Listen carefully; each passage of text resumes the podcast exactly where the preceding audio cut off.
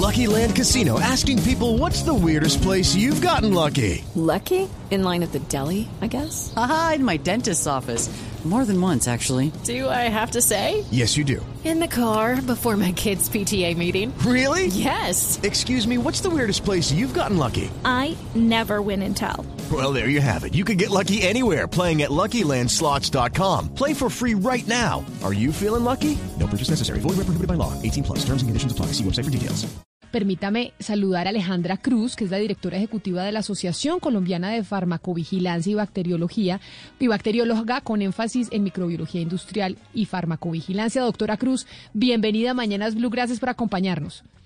Buenos días para todos, muchas gracias por el espacio. Bueno, como usted sabrá, porque debe estar usted más informada que nosotros en ese sentido, pues hay mucha gente que en Colombia y sobre todo antes de las vacaciones se empezó a tomar la ivermectina. Y porque sí están diciendo algunos médicos, estudios, como decía mi compañero Gonzalo, pues que están diciendo la ivermectina puede ser un posible preventor o un tratamiento contra el coronavirus. ¿Qué pasa con la gente que se toma la ivermectina? ¿Eso se debe hacer, doctora Cruz? ¿No se debe hacer? ¿Es peligroso o no es peligroso? Bueno, pues digamos que desde la Asociación Colombiana de Farmacovigilancia recomendamos que no se haga, digamos, uso de este medicamento para el tratamiento de la enfermedad COVID-19, ya que a la fecha no se cuenta con suficiente información que evidencie que este medicamento funcione en humanos para detener la replicación del virus o que no pueda causar otras enfermedades. En efecto, puede ser grave porque, pues, digamos que el, las contraindicaciones y los eventos adversos eh, como bien lo decías al inicio, este medicamento no está aprobado para uso en humanos, solamente como antiparasitario para animales. Entonces pueden derivar, eh, digamos, resultados desde muy leves hasta muy graves. Entonces no se recomienda que, las personas tomen este medicamento y tampoco que lo usemos para tratamiento en enfermedad como COVID-19 porque no está, no hay mucha evidencia eh, respecto al funcionamiento de este medicamento contra el virus. Doctora Cruz, entre esos eventos adversos que usted menciona, eh, ¿qué podríamos eh, encontrar ahí en esa gama de, eventos adversos? Además, porque también eh, he sabido y, lo sé pues en, primera persona que se recomienda, han recomendado la ivermectina a médicos, la han recomendado, por ejemplo, para adolescentes. ¿Cuál, cuál son esos, esos efectos adversos de los que usted habla? Bueno, pues dentro de los eventos adversos reportados más comunes, se puede encontrar sarpullido, náuseas, vómito, diarrea, dolor de estómago, hinchazón en las extremidades y en la cara, mareos, convulsiones, confusión. En algunos casos también se ha presentado frecuencia cardíaca acelerada o baja repentina de la presión arterial.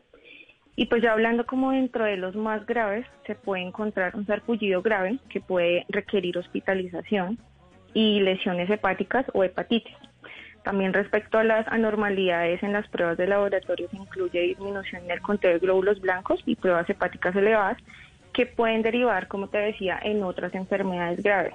Adicionalmente, hablando un poco como de, lo que hablaban inicialmente de los estudios que eh, se han hecho en, diferentes países y también, no, no muy lejos, en Cali, en Colombia, en algunos estudios eh, donde este medicamento ha sido usado para el tratamiento de la replicación del virus, se ha encontrado que algunas y la mayoría de las personas eh, han evidenciado hipertensión arterial, por lo que eh, digamos que no es solamente el efecto que tiene el medicamento contra el virus, sino también, como, como lo decíamos, los eventos derivados al uso de este medicamento en los humanos. Claro, doctora Cruz, pero entonces yo me voy a hacerle la pregunta del millón. Hablábamos aquí, como decía mi compañera Camila Zuluaga, con el primer, la primera universidad que hizo un estudio sobre la ivermectina y que anunciaba que este antiparasitario inhibe en 48 horas la, la replicación del coronavirus eh, in vitro. La pregunta es, ¿se debe creer en ese estudio? ¿Qué significa que replique el coronavirus in vitro? Sí, por supuesto que pues seguramente eh, pues podríamos decir que sí, en, efecto tiene un, digamos un resultado positivo, pero es solamente de manera in vitro. ¿Qué significa in vitro? A nivel de laboratorio, es decir, digamos en un, en un por decirlo así, en un, en un estado de, solamente células, no digamos en humanos, que es totalmente diferente. Digamos que in vitro el medicamento puede funcionar contra el virus, pero en humanos, ya al probarlo en humanos, como somos un organismo tan complejo, no sabemos cómo puede reaccionar. Entonces, digamos que es muy prematuro decir que este medicamento tiene efecto contra el virus en humanos. Sí lo puede tener en, el laboratorio, eso sí, digamos que no hay duda.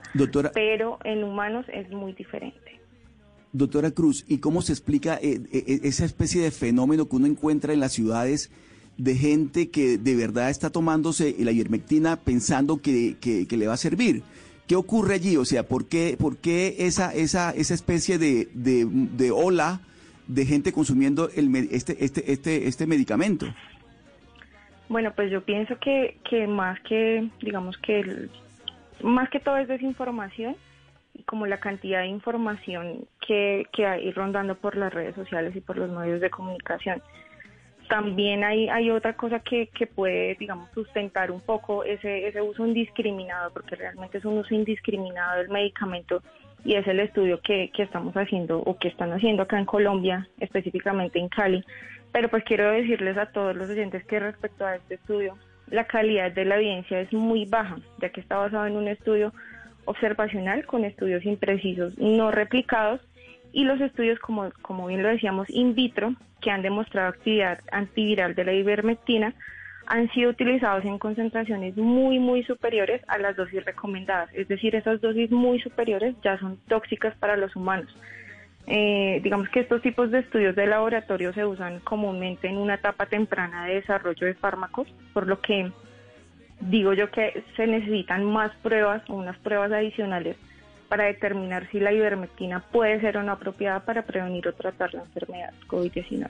Pero siguiendo con la pregunta de mi, de mi compañero Oscar Motes en Barranquilla, ¿por qué entonces, doctora, Cruz no solo pues es la gente que le está diciendo al amigo, al vecino, tómese la ivermectina por cosa irresponsable, porque uno debe tomarse un medicamento que le recomiende un doctor, pero precisamente es que también hay doctores que están recomendando la ivermectina. Como decía Oscar, yo llamé a un amigo doctor y el doctor me dijo, tómesela, que eso no pasa absolutamente nada.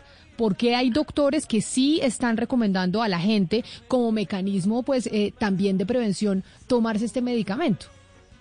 Bueno, pues tal vez también hace parte de, un poco de, desinformación respecto a esto y, y de pronto, como, como bien les decía, respecto al estudio en Cali, que de hecho no ha mostrado ninguna evidencia positiva en humanos, pienso que hay mucha desinformación y por eso también recomiendo o recomendamos desde la Asociación Colombiana de Farmacovigilancia a los médicos tener prudencia, ya que el uso indiscriminado de este medicamento podría causar efectos graves en los pacientes que aún no conocemos, aún digamos que estamos en una fase muy temprana de experimentación, por decirlo así, de este medicamento para el virus en humanos, entonces creo que debemos tener prudencia, sobre todo los médicos deben tener prudencia al hacer este tipo de formulaciones médicas. Es que mire, mire, por ejemplo, por ejemplo, doctora, en el 301-764-4108, que es nuestra línea de WhatsApp, una oyente que se llama Constanza me dice lo siguiente, y es, a mí me dio el virus en julio, agosto, y un médico me lo recetó, y tomé ivermectina. Todos en mi casa hemos tomado hasta mi nieto de cinco años, y una ah. doctora que es amiga de mi esposo, que es anestesiólogo, nos dijo que ellos están tomando también ivermectina cada 15 días. Los doctores amigos de primera línea están tomando la ivermectina, y ahora en diciembre todos hemos tomado el refuerzo. Este medicamento lo recetan los médicos hace años cuando tienes picazón en la piel, como escabiosis, piojos y otras cosas que son como un parásito. Ahí es donde le digo, es que sí dentro del mundo de los médicos se están tomando la ivermectina. Entonces uno dice, oiga, los médicos se la están tomando y entonces debe uno tomársela o no. No, digamos que de, la recomendación siempre va a ser que no hagamos uso de, los medicamentos, excepto para lo que la FDA o las agencias regulatorias en cada país, por ejemplo, acá en Colombia, el INVIMA, haya aprobado el medicamento. Este medicamento no está aprobado para eh, tratamiento de COVID-19, por lo que no deberíamos hacer uso de este medicamento. Seguramente los médicos están haciendo uso y uno es inadecuado y un poco inapropiado, por decirlo así, eh, debido como a los resultados que hay in vitro, pero pues como bien lo dije en un inicio, in vitro es muy diferente al, al cuerpo humano, o sea, digamos, no sabemos cuáles son las, las reacciones o los efectos secundarios que puede tener derivados del uso de este medicamento, por lo que no recomendamos que se, que se haga uso del mismo. Pero es que no es solamente eh, los médicos. Recordemos que en el mes de julio eh, el alcalde de Cali, Jorge Iván Ospina, estaba recomendando que se usara la, la ivermectina y hablando mucho de la ivermectina. Y sobre eso le quería preguntar a la doctora Cruz, porque la Asociación Colombiana de Farmacovigilancia y Bacteriología, pues es una autoridad nacional. ¿Ustedes de alguna manera han tenido comunicación con políticos o con personas influyentes para decirles, mire, por favor no siga recomendando la ivermectina, que esto no es el camino adecuado? Pues digamos que nosotros realmente hemos hecho algunas intervenciones, pero más a nivel público, no digamos algo específico, porque pues somos una entidad, eh, digamos, como un poco independiente de, de tanto farmacéuticas como de, hospitales y demás, entonces no podemos como hacer, un, digamos, una intervención tan directa, pero sí lo hemos hecho. De hecho, pues respecto a Cali, específicamente, pienso yo que ha sido por, por el estudio que estaba realizando el doctor Eduardo López, que también les quería contar que él dice que, eh, digamos que el, resultado de este estudio es que en humanos eh, no se ha publicado y ha aparecido mucha información de utilidad, pero pues digamos que son datos preliminares. Entonces, digamos que esos datos preliminares sugieren o podrían sugerir algo de utilidad, pero nada de, ninguna de esa información ha sido confirmada, dicho por el propio doctor Eduardo López. Entonces, también es como una, una como una desinformación acelerada, por decirlo así, del uso de los medicamentos para tratar de combatir, eh, digamos, el virus de manera rápida, pero pienso que hay que tener un poco de como de precaución respecto al uso de, claro, medicamentos. Pero doctora Cruz, es que y, sin duda alguna uno no debe tomarse un medicamento autorrecetado, uno tiene que estar hablando con un doctor y tomarse lo que el doctor le recomiende, pero ahí es donde va mi punto, que es que hay muchos doctores que lo están recetando, por ejemplo, aquí Eduardo González, un oyente nos está escribiendo que a él una doctora de su EPS le recetó la ivermectina, o Carlos Ruiz nos está diciendo que en su casa cuatro personas se contagiaron, dos de ellas de 81 años con comorbilidades y tomaron ivermectina por recomendación y que todos terminaron recuperados. Es decir, aquí no estamos hablando de un medicamento que seguramente la gente se está tomando por el voz a voz, sino que también hay unas recomendaciones de los doctores que le están mandando a la gente ivermectina cuando le da COVID. Claro, pero pues digamos que es, lo mismo que, que en, y en lo que he hecho énfasis que, que hasta los médicos deberían tener como un poco de, de no sé, de, como de, de pausa en, ese tipo de formulaciones porque el medicamento no está aprobado. Hay, aún falta mucho, digamos que mucho trayecto de, de, poder definir si este medicamento sí funciona o no en humanos. Eh, es importante determinar que, que, digamos, porque por eso se hacen, digamos, los estudios clínicos. Hay un, un grupo que tiene la enfermedad, como, digamos, otro grupo que tiene también la enfermedad. A un grupo le ponen el medicamento y al otro no en los pocos estudios que han realizado con este medicamento no se ha visto, digamos, una mejoría significativa en el grupo que usa el medicamento. Entonces, es decir, el medicamento no en, humanos todavía no ha sido demostrado, no hay suficiente información que demuestre que eh, sí sirve contra el virus. O sea, no, no, digamos que los resultados no son tan tan significativos para poder determinar esto. Eso frente a los estudios, pero entonces una última pregunta para recordar a los oyentes. ¿Qué pasa si usted se toma la ivermectina? Digamos, eh, como prevención, como le pasó a mi compañero Oscar Montes y como muchos oyentes se la han tomado. Se toma la ivermectina de manera preventiva porque algún médico amigo le dijo, oiga, esto sirve para, para el tema del COVID. ¿Cuáles pueden ser los efectos adversos? ¿Cuáles son los riesgos que corre uno si se toma la ivermectina sin que se le hayan recetado un médico para un tratamiento en particular?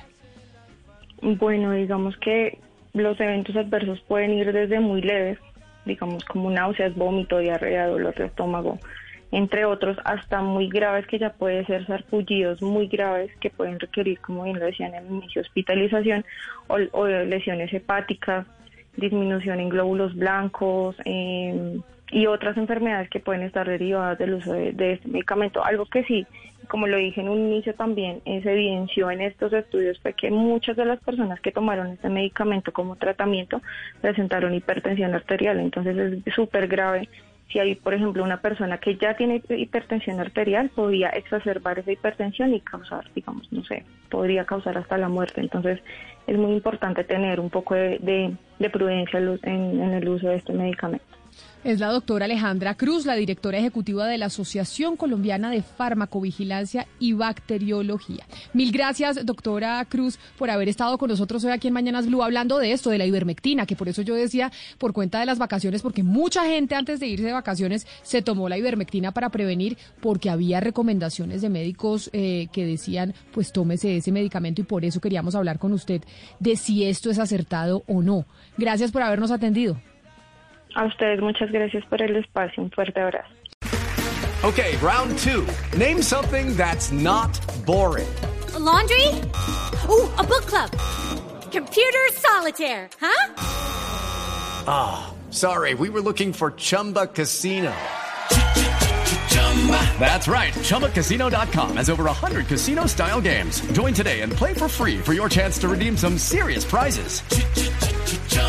ChumbaCasino.com. No purchase necessary. Full prohibited by law. 18 plus terms and conditions apply. See website for details.